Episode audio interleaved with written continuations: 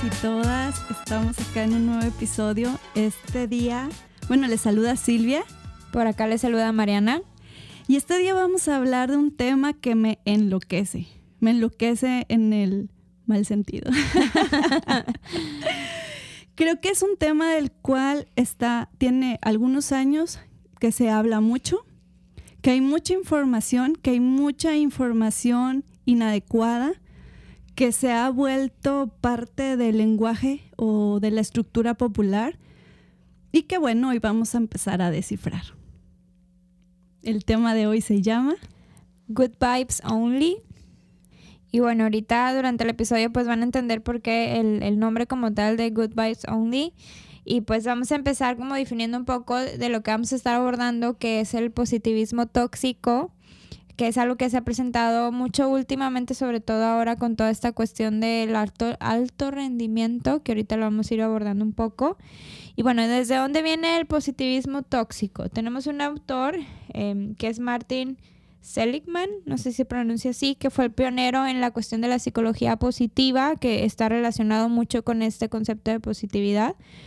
Y posteriormente pues vienen más em, autores que ya empiezan a teorizar o aplicar el concepto como tal. Pero prácticamente lo que vamos a decir ahorita tiene que ver con Martin Seligman, que él popularizó este término de psicología positiva. Eh, tiene un libro que se llama The Optimistic Child que donde explica toda esta cuestión del positivismo, bueno, la, la cuestión positiva y también eh, habla del pesimismo. Él decía, o bueno, teorizaba, no sé si decirlo como tal, que una persona pesimista no, no nace, sino que se hace, o sea, que se aprende como tal por circunstancias que se presentan en la vida. Es por eso que él empieza como a trabajar con toda esta cuestión de la psicología positiva para desde ahí poder abordar y cambiar toda la cuestión, eh, llamémosle eh, pesimista y poder transformar este tipo de pensamientos. Pero bueno, creo que Silvia nos puede definir un poquito más eh, la cuestión de la psicología positiva, que tengo entendido, Silvia, ¿la estudiaste como tal? Sí. Em, bueno, me tocó más bien a mí estudiar en una universidad que tenía esta, este lema de la psicología positiva, entonces por ende, aunque no estudié precisamente eso, por ende comprendí un poco del, tema, pero creo que lo podemos resumir un poco en esto. La psicología positiva nace como una crítica a la psicología tradicional en donde lo que se aborda finalmente parte de un problema o de una situación errática, em, quizá del malestar. Entonces, en la psicología positiva la propuesta es tomar cosas de la vida del paciente o del individuo que antes ya le ha funcionado y poderlo llevar a otra, otra situación en donde, la, en donde esas mismas herramientas le pueden funcionar. Entonces nace como desde esta parte clínica, desde, desde la crítica de no solamente ver el malestar, sino ver todo aquello que sí te ha servido durante tu vida. Que ahí viene como la relación con lo positivo, ¿no? Con lo que beneficia, lo bueno. Exacto. De hecho, hay un autor que no recuerdo ahorita el nombre, disculpen, soy malísima para los nombres, pero habla que la, la psicología positiva en realidad es un poco pesimista porque dice, parte de que solamente tenemos la experiencia, lo que es. Entonces, fuera de ahí no hay más que acomodar en base a tu experiencia las herramientas cuando se te va presentando un conflicto. Entonces parte mucho, mucho de ahí. Es importante decir que la psicología positiva no tiene que ver con este, con, con, solamente ser, ¿cómo, cómo decir la otra? O sea, ah, Habíamos optimismo. optimismo. Se me fue la palabra.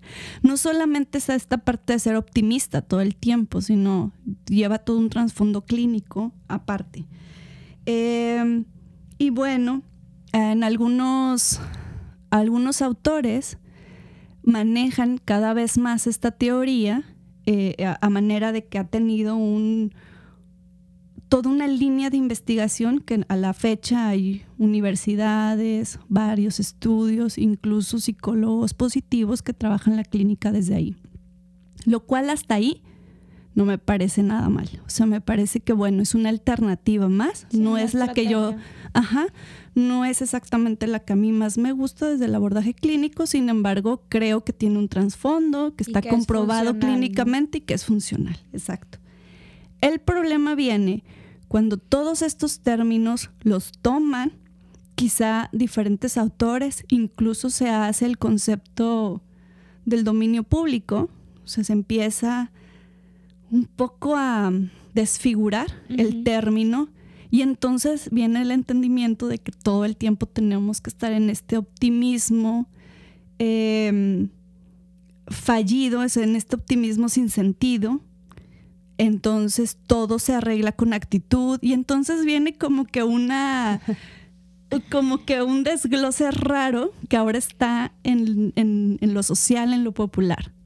Que aquí creo que podemos recalcar que, o sea, e, esta cuestión de la psicología eh, positiva se malinterpreta o cada quien la empieza a interpretar de cierta manera y creo que se envuelve en esta cuestión, eh, sabemos que en, ahorita, en, la actualidad, estamos en la, en la época del más, siempre quiero más, siempre necesito más, deseo más, más, más, entonces como que se, se apropia ese más de esta cuestión de psicología positiva y lo llevan al extremo o lo llevan al, al estado más alto, ¿no?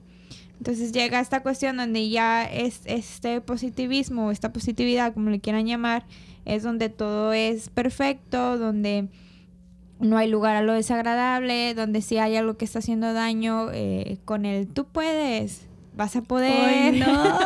Me acuerdo mucho del meme. Yo creo que lo han de haber visto. Es, es, un señor del, o sea, pues canosito, ojo de color y de y creo que el meme va tiene muchas interpretaciones, pero hay un meme que que estoy triste y lo ya no estés triste y aparece un señor con su con su dedito de ok, es que no me pueden ver, pero con el pulgar levantado, ¿no? Entonces se me figura como que ese es el, positivismo tóxico, ¿no? O sea, como que sé feliz, ah, ok, ya soy feliz, yeah, ya no necesito hacer nada. Entonces creo que se envuelve en esto de, de más y tapar y como que vivir en este mundo ideal, entre comillas, eh, que ya no se trata, o sea, dejas de lado todo lo demás, ¿no? Todo lo que hay detrás. Aparte, eso fue lo que incrementó el problema de, mucha de la población porque con estas recetas fáciles de actitud y positivismo. ¿Cómo era? ¿Cómo ser feliz en 10 pasos? Sí, en, en, estos de cómo ser feliz en 10 pasos, este...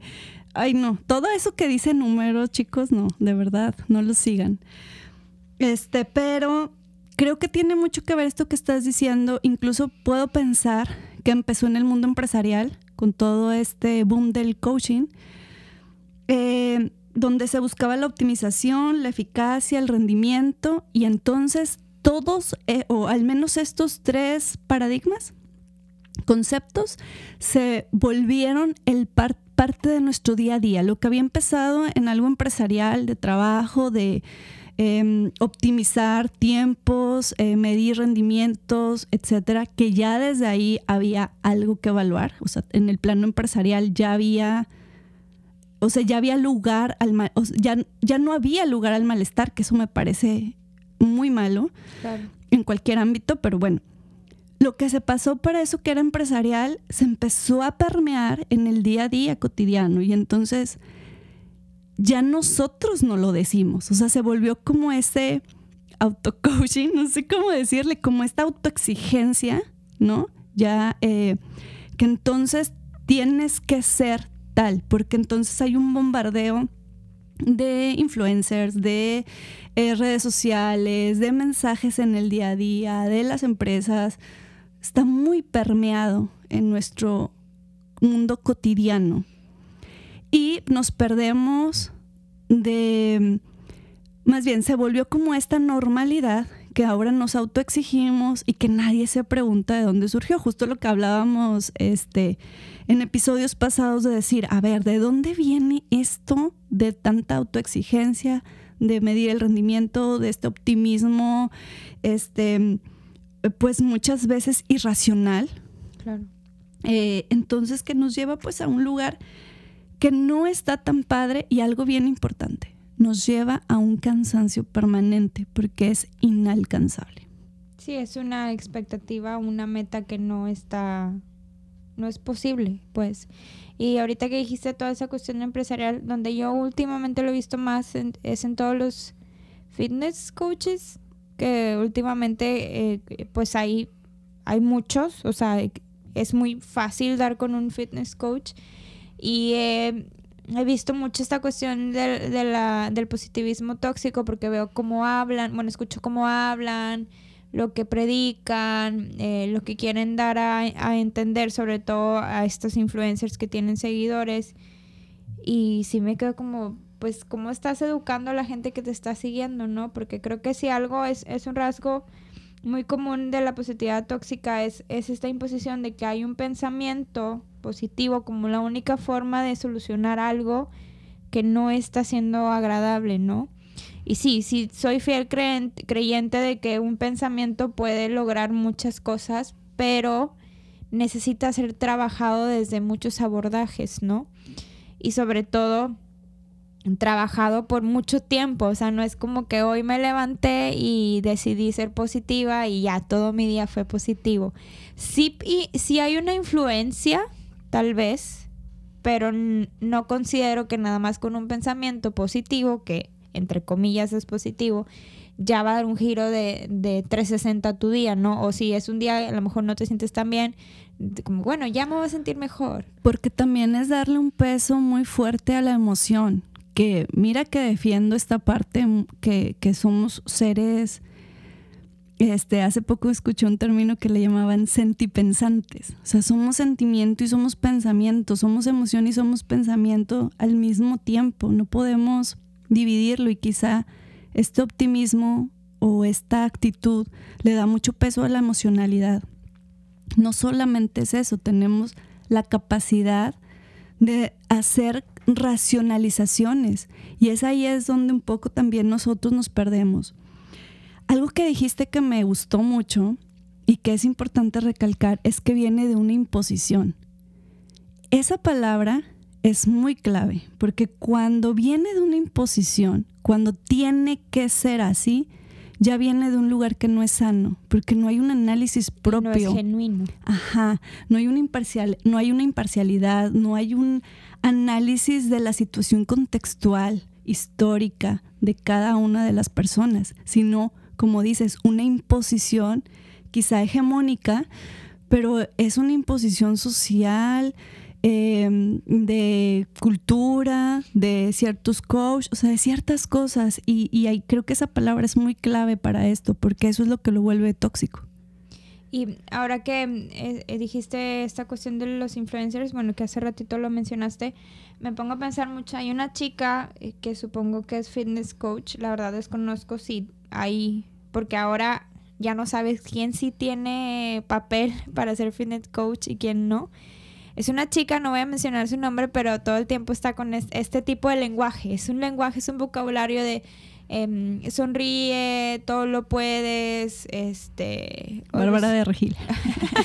Yo no quería decir el nombre. Ay, es que Pero es un constante en, en, este, en este tipo de cuestiones. Y cuando yo lo observo a ella en estados Em, emocionales que no tienen que ver con esta imagen, que yo entiendo que los fitness coach tienen que dar esa imagen, bueno, no tienen que, pero es como un común denominador, ¿no? Eh, pues que te atrae que ves a la coach o al coach todo feliz haciendo ejercicio y dices, así voy a ser yo, ¿verdad? Y resulta que no.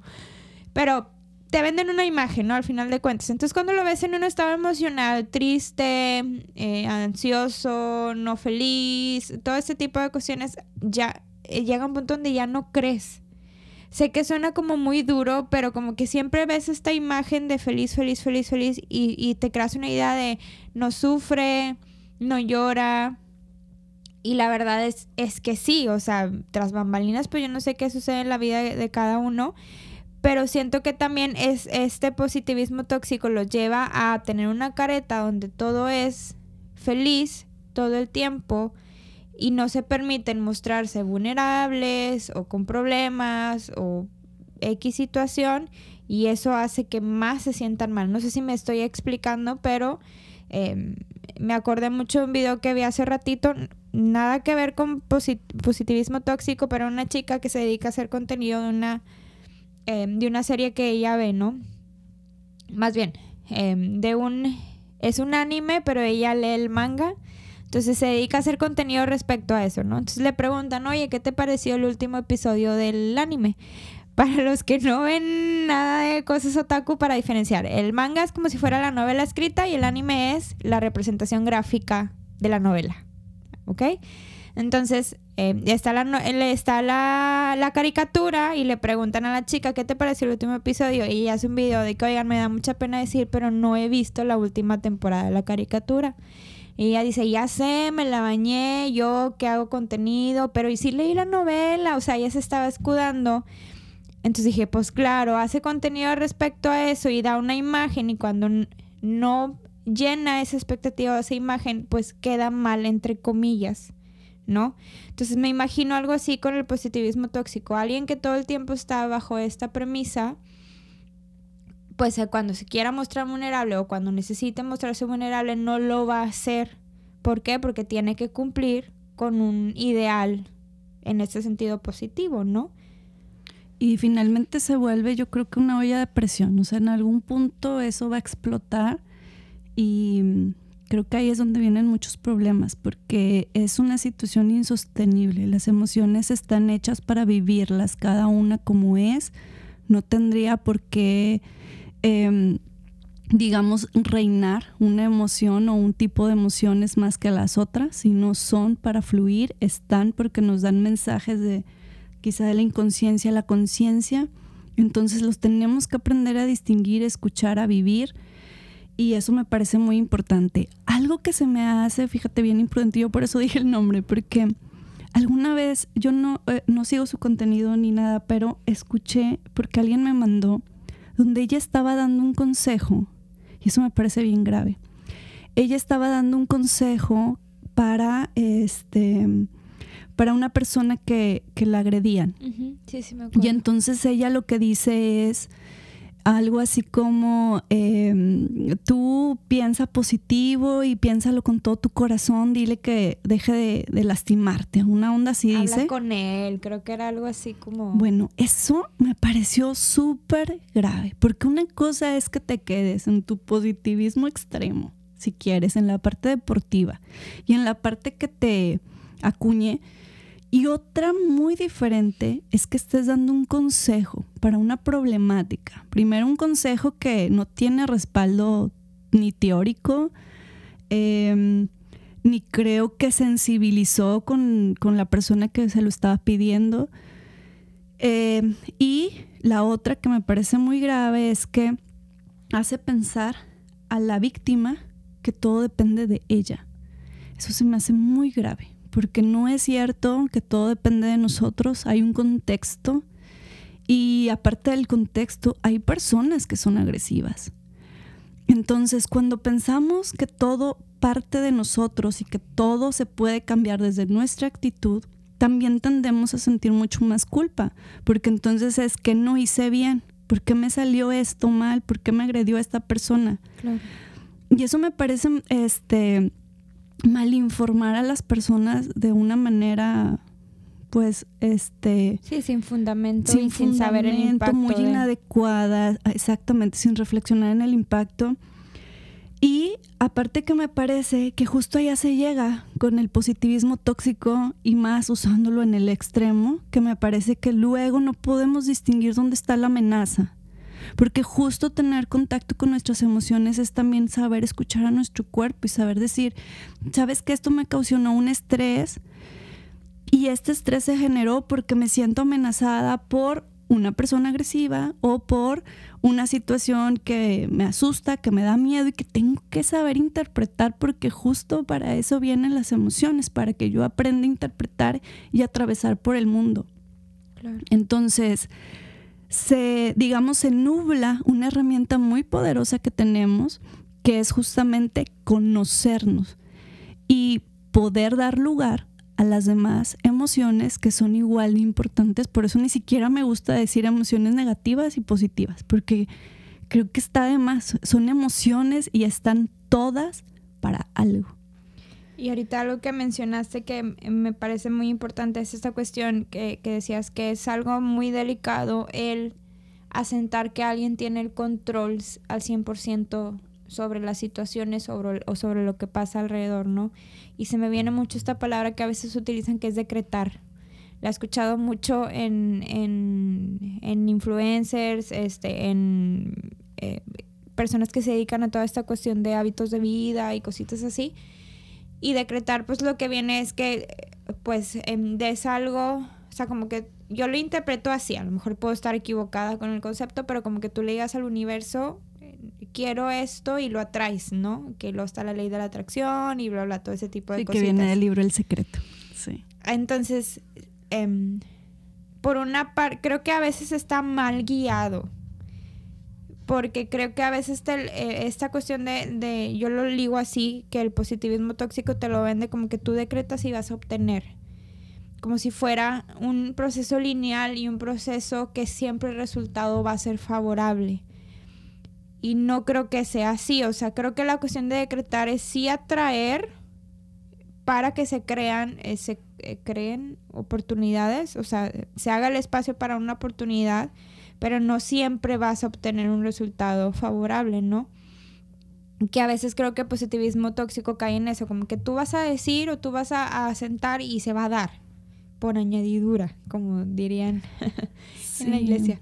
Pero, eh, eh, o sea, tú dices y se te va a dar. Entonces creo que a veces eso da, pues se contrapone, ¿no? Porque yo puedo, yo puedo decir, Mariana, pues todos los días decreto todas las mañanas y no estoy consiguiendo eso que estoy decretando, ¿no? Entonces, ¿qué pasa? Me siento culpable porque algo no estoy haciendo bien o me siento culpable por no dar con la expectativa, entonces es un círculo vicioso, ¿no? Me, me deprimo en el sentido coloquial de la palabra eh, llego al positivismo tóxico porque me siento mal, pero otra vez me deprimo, entonces es un círculo vicioso, ¿no? Es que creo que socialmente por eso estamos viviendo en mucha ansiedad, que ya después prepararemos un capítulo al respecto, igual que uno de coaching, porque esto me, me enlaza mucho el coaching también. Este, porque creo que son los que más lo han promovido en este, en este lugar de sin argumentos. Entonces creo que son es don- donde más se ha promovido, pero sí, justo, o sea, creo que por eso llegamos a esta sociedad que está estresada. O sea, eh, eh, estamos ya estresados porque hay muchas metas que cumplir y por más que, como dices, decreto, decreto, decreto, no viene porque no están tomando en cuenta muchos elementos como condiciones materiales, como eh, las emociones por sí mismas, Y como aparte, diferentes ¿qué lugar, razonamientos. ¿Qué lugar agarras tú ante ese decreto? O sea, agarra una posición pasiva Aparte. o una posición activa, No, ¿no? y hay cosas que por más activo que estés no se te van a dar. O sea, hay cosas que ya las condiciones materiales están puestas para. O sea, eh, este mm, suena negativo, pero es más bien realista. O sea, hay cosas que no se van a mover, hay cosas que sí. Y hay cosas de las que no se pueden mover que puedo sacar aprendizaje y puedo mm, crecer, pero todo lleva su proceso. Es que incluso en los procesos nos apuramos justamente por esta actitud positiva que debemos tener, ¿no? Entonces, pues espérate, estoy viviendo mi proceso de duelo, estoy viviendo mi proceso de tristeza y necesito ese momento de tristeza y quizá este, para ti un momento de tristeza pueda llevar dos semanas y para mí tres meses y está bien porque cada quien lo está viviendo desde su historia personal, pero justamente en este, en este momento de rendimiento y esta autoexigencia social que hasta quienes están a tu lado te aconsejan como, como estas cosas que decías de este sonríe. Ya no estás triste. Ya no estés triste. Ok. Entonces es como que, ah, sí, no lo había pensado, ¿eh? No estar triste. O sea, creo que ahí eh, se nos pierde un lado importante de cómo, funcio- cómo funcionamos como seres humanos y hacemos esta autoexigencia y por eso estamos cansados todo el tiempo, por eso vivimos estresados todo el tiempo y en el peor de los casos con mucha ansiedad. Que es aquí donde viene, eh, podemos hablar específicamente como de los riesgos de mantener una positividad tóxica, ¿no? Que ahorita ya lo mencionabas, que bueno, te sientes cansado, hay un deterioro físico y mental. ¿Y por qué mental? Porque es una lucha constante en tengo que sentirme y tengo que pensar de cierta manera. Entonces estoy pensando o centrándome nada más en una emoción agradable, le llamaría yo, que desva- desvalorizo o quito el peso a las emociones desagradables, ¿no? Que muchas veces Eh, yo menciono en, en mi, mi, consulta, o sea, que hay que abrazar también lo desagradable, o sea, ¿sabes qué? Hoy no es un buen día, va, no es un buen día, me la voy a navegar, a lo mejor mañana puede ser un poquito mejor, no lo sé. Pero le doy el peso, o sea, reconozco que no me siento del todo bien y que eso también está bien.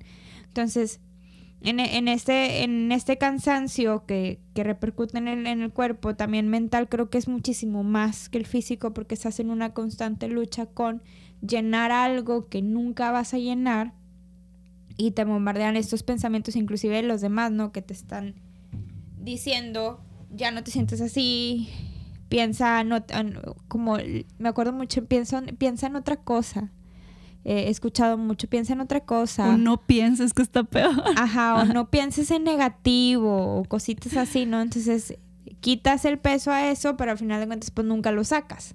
Entonces eventualmente esa bombita pues va a explotar, ¿no? Sí, sí, sin duda. O sea, creo que el hecho de que castigamos las emociones, el hecho que este, solamente le damos importancia a esas que son aceptadas, este, por los otros o por lo que creemos que es correcto, porque en, esta cultura es, es, como correcto estar todo el tiempo bien. Un estado de éxtasis. y es inalcanzable, ajá, sí, de éxtasis. Y es, es muy, muy pesado, muy inalcanzable, muy autoexigente, que eso también me parece que es algo que o sea, y es constante, ya no tienes solamente al coach afuera diciéndotelo una y otra vez, sino ya está interno, ya lo interiorizamos y entonces todo el tiempo queremos demostrar que podemos.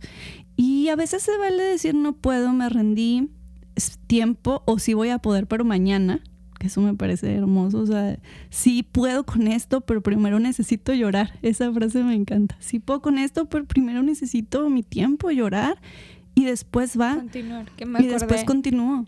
Otro meme que, dice, ¿y crees que llorando se resuelven tus problemas? Y contesta otra persona, no, pero se ablandan un poco. Exacto. Decía la, el, por ahí la, la publicación.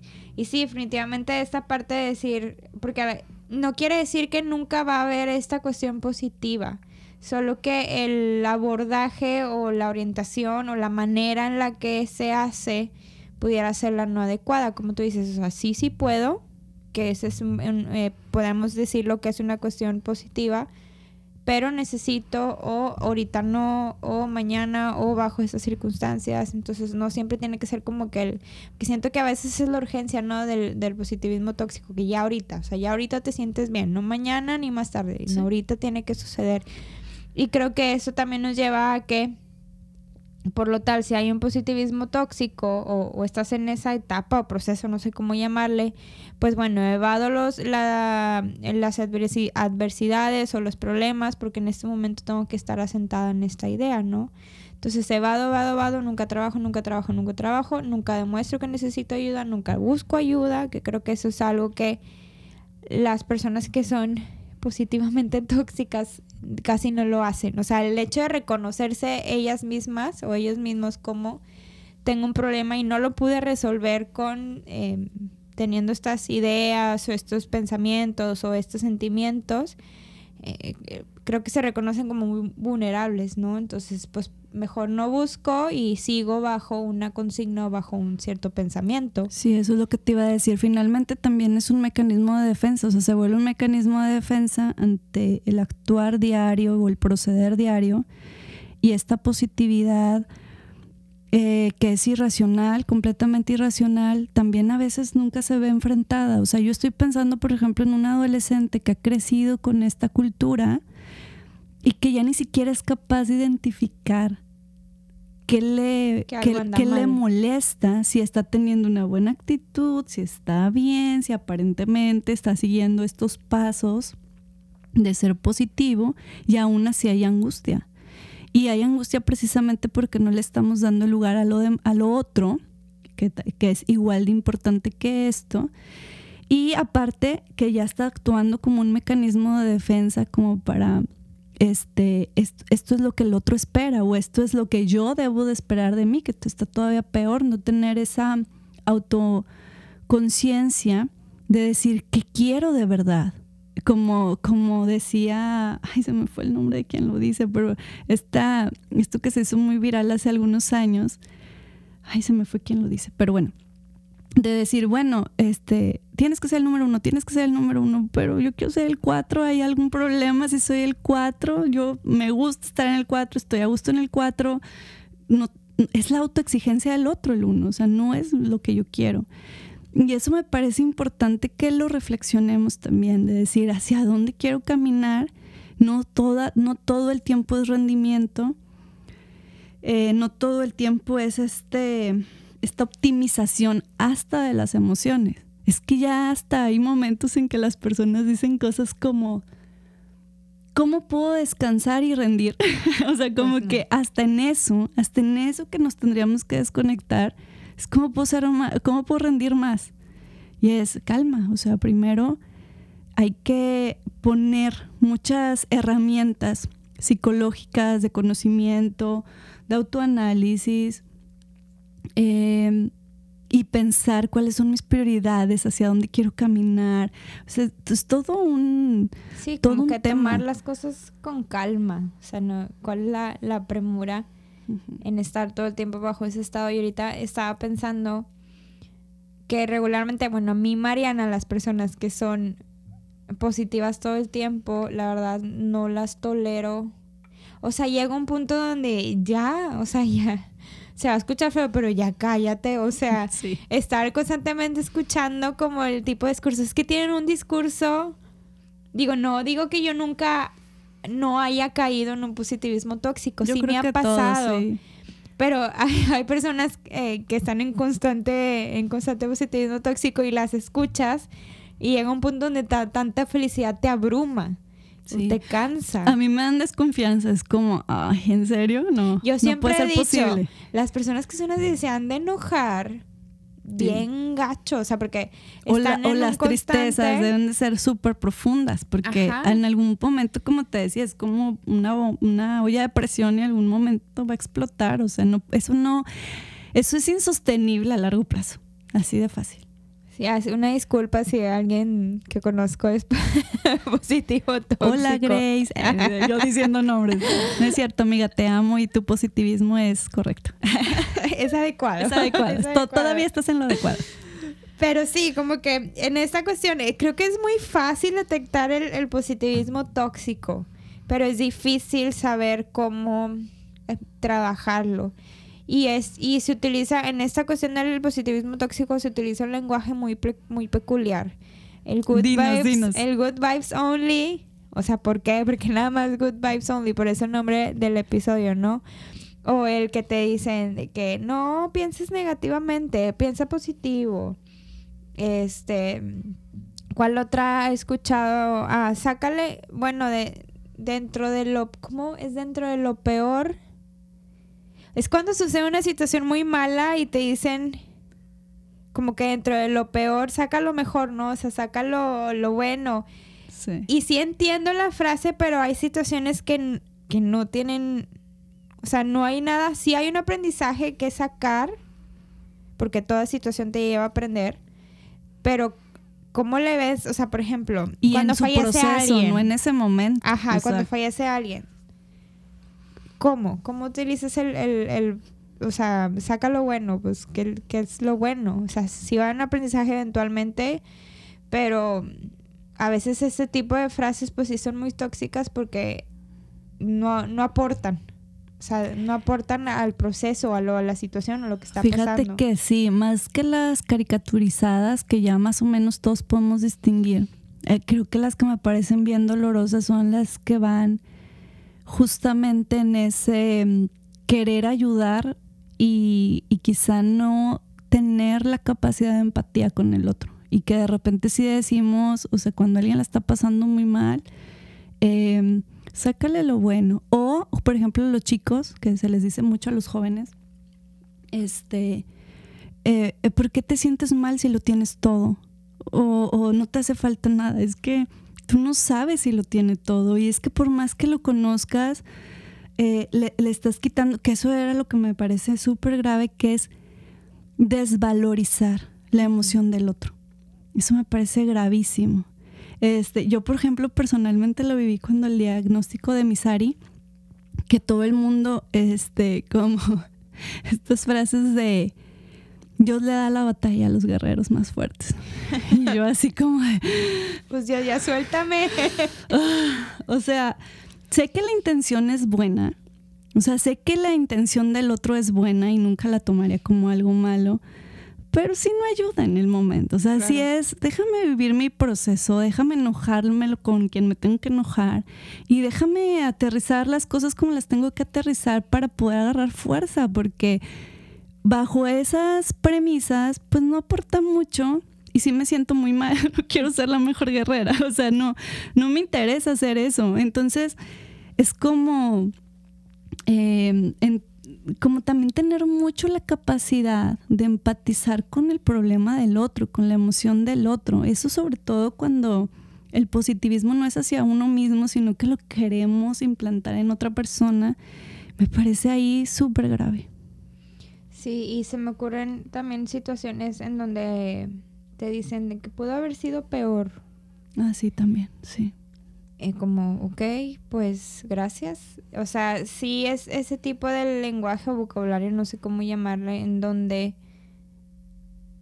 te hacen sentir como tú eres la culpable por estar pensando en esto, ¿no? Sí, sí, por eso yo decía mucho que tienes que ser bien cuidadoso con la emoción del otro y con lo que estás tratando de comunicar, porque cuando le estás diciendo al otro que su problema tiene que ver con él mismo, híjole, o sea, eso se vuelve muy pesado y muy difícil de sostener. Que a veces sí es así, pero hay un proceso por el cual la persona tiene que llegar a ese punto, ¿no? Yo pensando, eh, por ejemplo, en procesos terapéuticos donde a veces tú, como terapeuta te puedes dar cuenta que a lo mejor el, o inclusive en, mi propio proceso, ¿no? O sea, a mí me ha tocado a veces que me llevan a confrontarme donde me doy cuenta que que yo soy como la, la frase, tú eres la del problema, yo soy la del problema.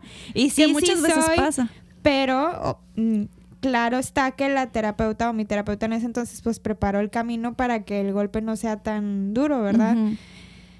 Pero aún así es el resultado de un contexto. Claro. O sea, es el resultado de una historia familiar, es el resultado de un contexto social, es el resultado de muchas cosas. O sea, aún y que somos nosotros en el proceso terapéutico, justamente te das cuenta de si sí es mi decisión arrastrada o impulsada por todo lo de, lo de atrás, por todo lo que hay alrededor. Eh, pasa mucho con las personas que están viviendo violencia, por ejemplo, de que, este, tan fácil, vete de ahí. No es fácil, o sea, lleva todo un proceso. Uno, ¿por qué llegó ahí? Y dos, ¿cómo salir de ahí? Es un proceso importante. O sea, si fuese tan fácil, ahora sí que si fuese tan fácil, todos lo haríamos. No es fácil porque cada quien lleva una historia personal y por eso estoy en contra de este positivismo tóxico, porque también te da como esta idea de que es muy sencillo. Sí, todo, todo cambia con una actitud y entonces cuando te metes o con una idea y cuando te metes a cosas como una enfermedad terminal, como una situación psicológica grave, como un diagnóstico importante, como una situación emocional profunda, dices, pues no cambia con una idea y no cambia con que yo decrete. ¿No? O sea, sí siento que libros como El Secreto vinieron a permearse y, como este, ay, ¿cómo se llama este autor? Cuelo. Creo que son los primeros que parten de este, este positivismo muy tóxico que se fue permeando ante la gente, que es muy fácil que la gente se identifique. Pues aparte de romántico, no, no, este, bueno, no, también tengo mis cosas en contra del romance. Luego hablamos de eso, pero eh, este, más aparte de, lo romántico, creo que lo que hizo que fuera muy alcanzable al lenguaje de todos, lo, hicieron este, como recetas fáciles. Y creo que ahí es donde, donde se perdió un poco, porque no sé si te acuerdas que hubo un tiempo, no, a lo mejor no, porque tú eres más joven que yo, pero esta parte de cuando se vino esta parte del, secreto, surgió un, no sé cómo llamarlo, como un movimiento de coaching, en donde aquí en nuestra ciudad iban mucho, que era una manita de cuatro. Sí, sí, me Sí, ¿te acuerdas? O sea, con compañeros míos de, de la facultad que se metieron al movimiento. Sí. Entonces, Que para mí es una secta. es casi una secta, sí, sí, es, es un movimiento sectario, sí, eh, lo cual tenía coaching y también tenía este positivismo tóxico. A mí me tocó ya como terapeuta y empecé a ver eh, un boom, porque yo me movía como mucho en donde se desenvolvió, que es la zona acá sur. Entonces, este, empecé a ver que llegaba gente de, de ahí, o sea, que salía las personas de ahí de su proceso que llevaba varias etapas, muy ansiosos. Entonces la ansiedad, hace cuenta que si alguien había entrado con un problema, regresaban con el mismo problema, pero más mucha ansiedad. Porque entonces ahí se les decía que todo dependían de ellos. Eso fue como mi primer acercamiento a estudiar todos estos fenómenos, incluso los sectarios, incluso los de religiones, que muchas veces nos llevan a este momento muy vulnerable de decir, ok, no me arreglaste la situación, me metiste un montón de ideas en donde ahora me encuentro con mucha ansiedad porque no lo logro, ¿sí? Porque entonces cuando te dicen, todo depende de ti y de tu actitud y no lo logras, eso es súper, su- eh, este, se vuelve un- una situación muy estresante y que finalmente se convierte en ansiedad porque el estrés, digamos que es con un estímulo de por medio, una amenaza de por medio, y la ansiedad y es este momento en que el estrés se quedó permanente. Entonces, si yo no puedo alcanzar todas esas metas y no puedo decretar y este y, y digo y sigo los pasos y aún así no lo logro porque fácil, este, casi es inalcanzable para empezar, pues me siento muy frustrado, más si hay gente que me está diciendo que sí lo logró Claro. que habrá que ver quién lo logró y cómo lo logró. Fíjate que recuerdo mucho cuando estaba ese movimiento, la verdad no sé si actualmente exista. Yo creo que sí, pero ya está más dormido. En, en aquel entonces nuestro supervisor de la facultad nos decía que los casos que más le llegaban con quiebres eran, venían de ahí. Justamente Lo mismo viví yo. Por esta cuestión de imponer este ideal de tú piensa, tú decreta, tú em, siéntete de manera positiva, o sea, como que si todo eso, esa receta, como tú dices, fuera a arreglar el problema que cada quien traía, ¿no? Aquí la cuestión es que no veían a las personas como seres individuales, sino como todo un, un colectivo. Por eso yo decía la cuestión de las sectas, ¿no? Porque también era meter, meter, meter. Pero bueno, eso ya es otro tema que a lo mejor podemos platicar Sí, sí lo debemos los, de abordar los con coachings, ¿no? coaches, sí. Eh, pero sí, definitivamente esta cuestión, creo que el positivismo eh, tóxico sostiene est- esta idea de que todo es color de rosa, como veíamos en la maternidad, ¿no? En, en ese sentido donde si tú estás bajo ciertos lineamientos o requisitos vas a lograr aquello que quieres lograr. Poder, dinero, amor, no sé. Supongo que cada quien Levantarte temprano en la mañana, decretar, meditar un ratito. Hacer que ejercicio, hacer ejercicio, desayunar. desayunar. Yo siempre pienso, para empezar, como, como que les alcanza el día para hacer tanto. O sea, yo que considero que puedo dosificar bien mi día, no me da, no me da el día para y a veces para tampoco la, meditar. las ganas. A veces las ganas, exacto. Entonces es como que... Que eso es algo, a mí me pasa mucho, fíjate, eso la cuestión de las ganas, ahorita que recuerdo, eh, me pasa mucho con la cuestión del ejercicio. Eh, suelo ser una persona activa, digo, no seré la más fit, pero procuro mantenerme activa por cuestiones eh, de salud. Y los días que no hago ejercicio, me siento tan mal. Y siempre le digo a Fer, a mi novio, de que es que hoy no hice ejercicio, me la bañé, o sea, y me dice que tranquila, o sea, es válido descansar, eh, por un día no se va a arruinar, o bueno, no se va a mm, como a desvalorizar, ahí va la cuestión de desvalorizar, ¿no? O sea, por un día, todo lo que he hecho en un Exacto, mes no tiene sentido. ¿Y por qué? Porque llegué a este, a este ejemplo, porque siempre estoy bajo esta idea de, eh, sí se puede, si, si tú tienes las ganas lo vas a lograr, si tú te lo propones, lo vas, o sea, y ese es un pensamiento de, positivismo tóxico, o sea, de sí, sí, sí, sí, sí. Y cuando no, cuando llega ese día que no, es como chin, me siento bien, bien culpable, ¿no? Y eso es bien importante lo que estás diciendo, porque ya está tan permeado en nuestro lenguaje cotidiano y al mismo tiempo ya lo ya está introyectado.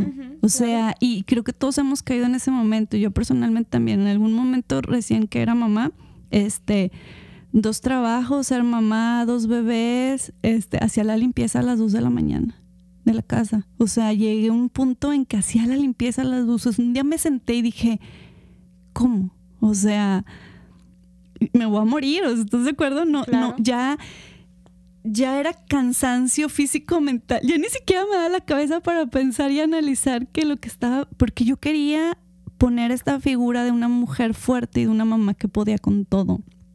Y de repente dije, oye, a ver, no, no necesito demostrarle a nadie que puedo, porque creo que parte de ahí, de que hay algo que demostrar, ni a mí ni a nadie.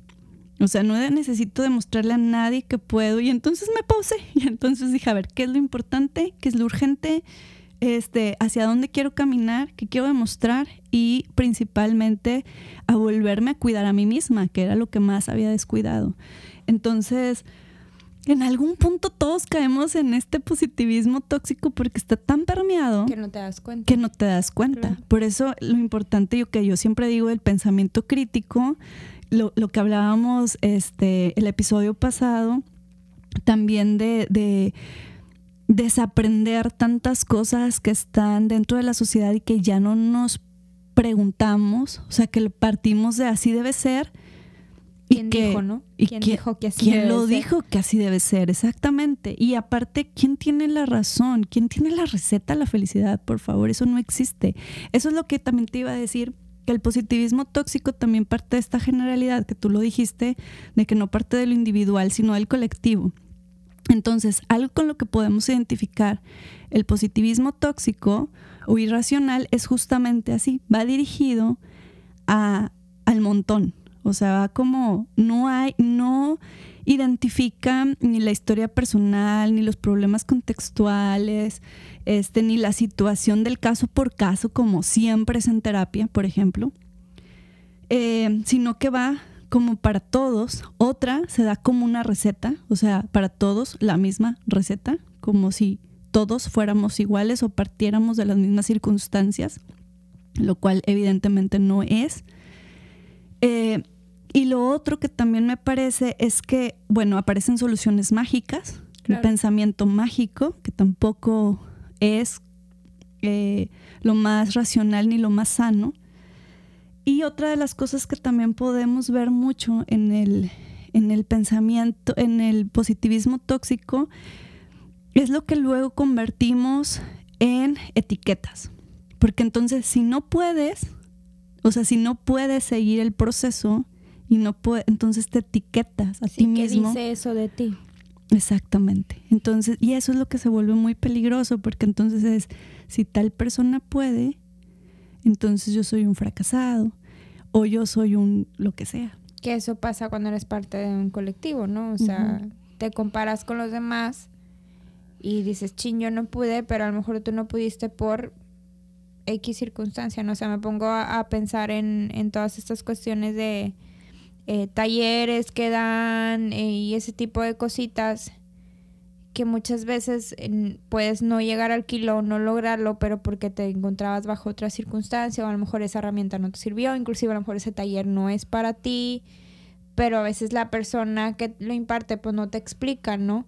Porque yo no estoy en contra de, de, esta cuestión colectiva, o sea, creo que hay, muchas, hay muchos talleres, hay muchos programas, retos, lo como quieras llamarle, que sí funcionan en el sentido de darte las bases, ayudarte a tener, no sé, hábitos eh, adecuados o sanos o saludables, como quiera llamarles. Pero siempre hay que tener claro una individualidad. Entonces, bueno, si algo no me está sirviendo, probablemente significa que eso no es para mí o hay ciertas circunstancias que en el momento no están en conjunto que por eso no me está sirviendo. Entonces creo que nada más en, en esta cuestión de la, de, de la positividad tóxica es ¿Cómo puedo separar lo tóxico de, la positividad? Pues juntándola con la cuestión del realismo, o sea, voy a ser realista. Sí, sí voy a ser positivo en ciertas cosas porque, como te comentaba hace rato, soy frecuente que a lo mejor una idea o una emoción sí nos pueden ayudar a avanzar en algo, pero hay que ser realistas también en ese sentido. O sea, por ejemplo, en la cuestión de, de los decretos, ¿no? Me voy a lo más simple. No sé, yo decreto que voy a ser una persona económicamente estable, por darte un ejemplo. Pero bueno, ser realista, a ver, ¿qué voy a hacer primero para llegar a esa cuestión estable? ¿Qué tanto tiempo me puede tomar? ¿Qué pasa si plan A no sirve? Entonces me voy al B. Entonces ahí ya es una cuestión realista. Bueno, ¿qué tengo a mi alcance? ¿Qué es estable? Ajá. Eh, cuál es la idea que yo tengo a mediano, eh, corto plazo largo plazo. O sea, hay muchísimas cosas que tienes que trabajar y pensar con nada más irte con el pensamiento positivo, ¿no? Sí, fíjate que eso especialmente me da mucho que pensar en la actualidad. Hace poco acabo de leer algo del movimiento social. Es esta capacidad que tenemos de vivir mejor que nuestros padres. ¿no? Y actualmente la posibilidad que tenemos de vivir mejor que nuestros padres, es decir, lo que tendrán nuestros hijos para vivir mejor, es solamente del 8%. En los años 70 era el 40%. O sea, casi la, casi la mitad alcanzaba a vivir mejor que sus padres. Hoy es del 8%. Entonces, ahí estamos partiendo de una condición real, material. ¿sí? Eso es lo real, lo que se puede alcanzar. Ahora me imagino a alguien que está decretando todos los días, este, quiero una casa con alberga, con no sé qué. Y digo, está bien porque preparas al cerebro a alcanzar tus oportunidades, pero justamente decretar, si acaso tiene esta función, es eh, preparar al cerebro para encontrar las oportunidades y siempre ir trabajando en ello. O sea, en algún momento se va, digamos, juntar la oportunidad con el trabajo claro. y ahí funciona, ¿no? Sin embargo, sí hay una condición material. Este, ahí ya antecediendo. Ajá, entonces no te puedes angustiar si no le alcanzas tantísimo, como dicen, soy el perdedor, soy un fracasado, no puedo lograr mis objetivos. Si estamos partiendo de esta realidad social mundial, porque aparte esta estadística es mundial. Entonces, ¿Cómo le voy a ser parte de ese 100%. lo decreto. Muy bien, muy bien. Creo que esta cuestión, em, pues sí, lo que comentaba de, que te abría las oportunidades a, o sea, creo que sí, el, tener un, un, pensamiento positivo te puede abrir oportunidades o puedes, o tener este pensamiento positivo ayuda a que veas posibilidades que regularmente bajo un pensamiento no agradable no, no verías. Creo que, que sí sucede como tal, pero eso no te garantiza, o sea, creo que aquí es lo que hay que, hay que em, separar. El, el tener el, eh, una positividad ante algo no te garantiza que el resultado siempre vaya a ser agradable. Y creo que aquí aplica mucho un, un discurso que, que utilizan en, en, en, una terapia, que es racional emotiva conductual, no es como clínica, pero me gusta porque el decreto es quisiera pero entiendo que. Entonces quisiera, em, no sé, que fueras más amable conmigo, pero entiendo que mm, no vas a ser así todos los días. O, pero entiendo que estás enojada. Entonces ahí es la contraparte, ¿no? Y eso es un decreto que se utiliza, pero el decreto es positivo realista. ¿Sí, me explico? O sea, sí, sí, eh, lo pongo en una situación donde no, no, estoy diciendo de que, ay, deberías de ser más amigable conmigo, porque ahí nada más estoy responsabilizando. quiero, quiero, quiero. Ajá, pero solo pedir. Solo estoy responsabilizando a la otra persona, ¿no? Sino acá, bueno, reconozco lo que yo quiero o lo que yo siento y pido, pero entiendo que no va a ser así o no siempre va a ser así. Entonces eso me, se me hace muy agradable porque das, das cabida a las dos caras de la moneda, ¿no? O sea, puede ser agradable, puede ser desagradable, pero tú ya hiciste tu chamba. Entonces a lo mejor el golpe no va a ser tan duro a que si nada más estás bajo el quiero, quiero, quiero o va a pasar esto, ¿no? Entonces creo que esa es como la, la diferencia que pudiéramos hacer entre un positivismo que ayuda y un positivismo que es tóxico. O que, no sé si decir que ayuda o que beneficia, pero algo que no nos va a llevar eh, necesariamente a esta cuestión de ansiedad, culpabilidad. Sí, que no es irracional, o sea, que está parte como una emoción que suma a todas nuestras demás emociones, pero que no, ten, no tiene por qué ser este todo el tiempo sostener una emoción. Que creo que eso es lo que más enferma. O sea, el, tratar de todo el tiempo mantener una emoción. Esto me recuerda de un ejemplo que viene en un libro que se llama Florecer. Este, el, libro empieza con una pregunta. No, pido mucho si la estoy diciendo textual, no la estoy diciendo textual claramente porque mi memoria no da. Este, pero dice, cómprate un helado, el que más te guste, y dale una probadita. Esa probadita te vas a ver, wow. Pero te puedo apostar que la segunda probada no te vas a ver igual. O sea, no, no va a tener esa sensación de la primera, ¿cierto? Bueno, y entonces viene otra pregunta. ¿Por qué crees que siempre vas a ser igual de feliz? Claro. Y eso a mí me resuenó mucho porque es pensar en que por qué queremos estar en ese lugar de éxtasis todo el tiempo. O sea, a veces estás muy feliz, a veces estás medianamente feliz, a veces estás contento y está bien. A veces no estás feliz y también está bien. Claro. Alguna vez em, platicaba con unos, unos alumnos, dimos como un pequeño taller de cuestión de las emociones y yo hablaba de la felicidad y lo, lo, que yo intentaba inculcarles a ellos es que la felicidad no tiene que ser un estado constante de éxtasis, que sí, sino que puede venir en pequeñas dosis. Entonces les preguntaba, ¿cuándo fue la última vez que estuviste feliz? Y todos, no, pues hace un mes que cumplí años, hace un año que me regalaron el juego que quería, hace dos semanas que nos fuimos de vacaciones, no sé. Eran como situaciones muy peculiares, ¿no? y yo y les eh, ahí yo confrontaba pero y les decía no te acabas de reír hace dos minutos por la broma que hizo tu compañero no pues sí y yo pues ahí estaba siendo feliz entonces la última vez que te sentiste feliz fue hace dos minutos entonces sus caras era como de de no o sea sí estaban entendiendo pero como que no estoy en, no estoy comprendiendo porque me dices que fui feliz hace dos minutos y mi concepción de felicidad es que tengo que estar en un estado muy alto, ¿no? Claro, es lo que me han vendido. Y eso al final de cuentas siento que llega a la positividad tóxica, o sea, tienes que estar en este constante em, éxtasis que no sabemos apreciar las pequeñas dosis que, de positivismo, no sé cómo explicarle, ajá. Pero eh, creo que esa es la parte también que tenemos que tomar en cuenta de, bueno, sí, voy a mantener a lo mejor una cuestión de un pensamiento positivo, pero dar cabida a esas pequeñas dosis y también las pequeñas dosis de emociones que no son tan agradables, ¿no? Y sobre todo porque en el día yo creo que experimentamos fácil más de cinco emociones que a lo mejor pueden ser instantáneas, o sea, instantáneas donde vas en el tráfico y se te metió un carro, me enojé cinco segundos y luego ya se me pasó.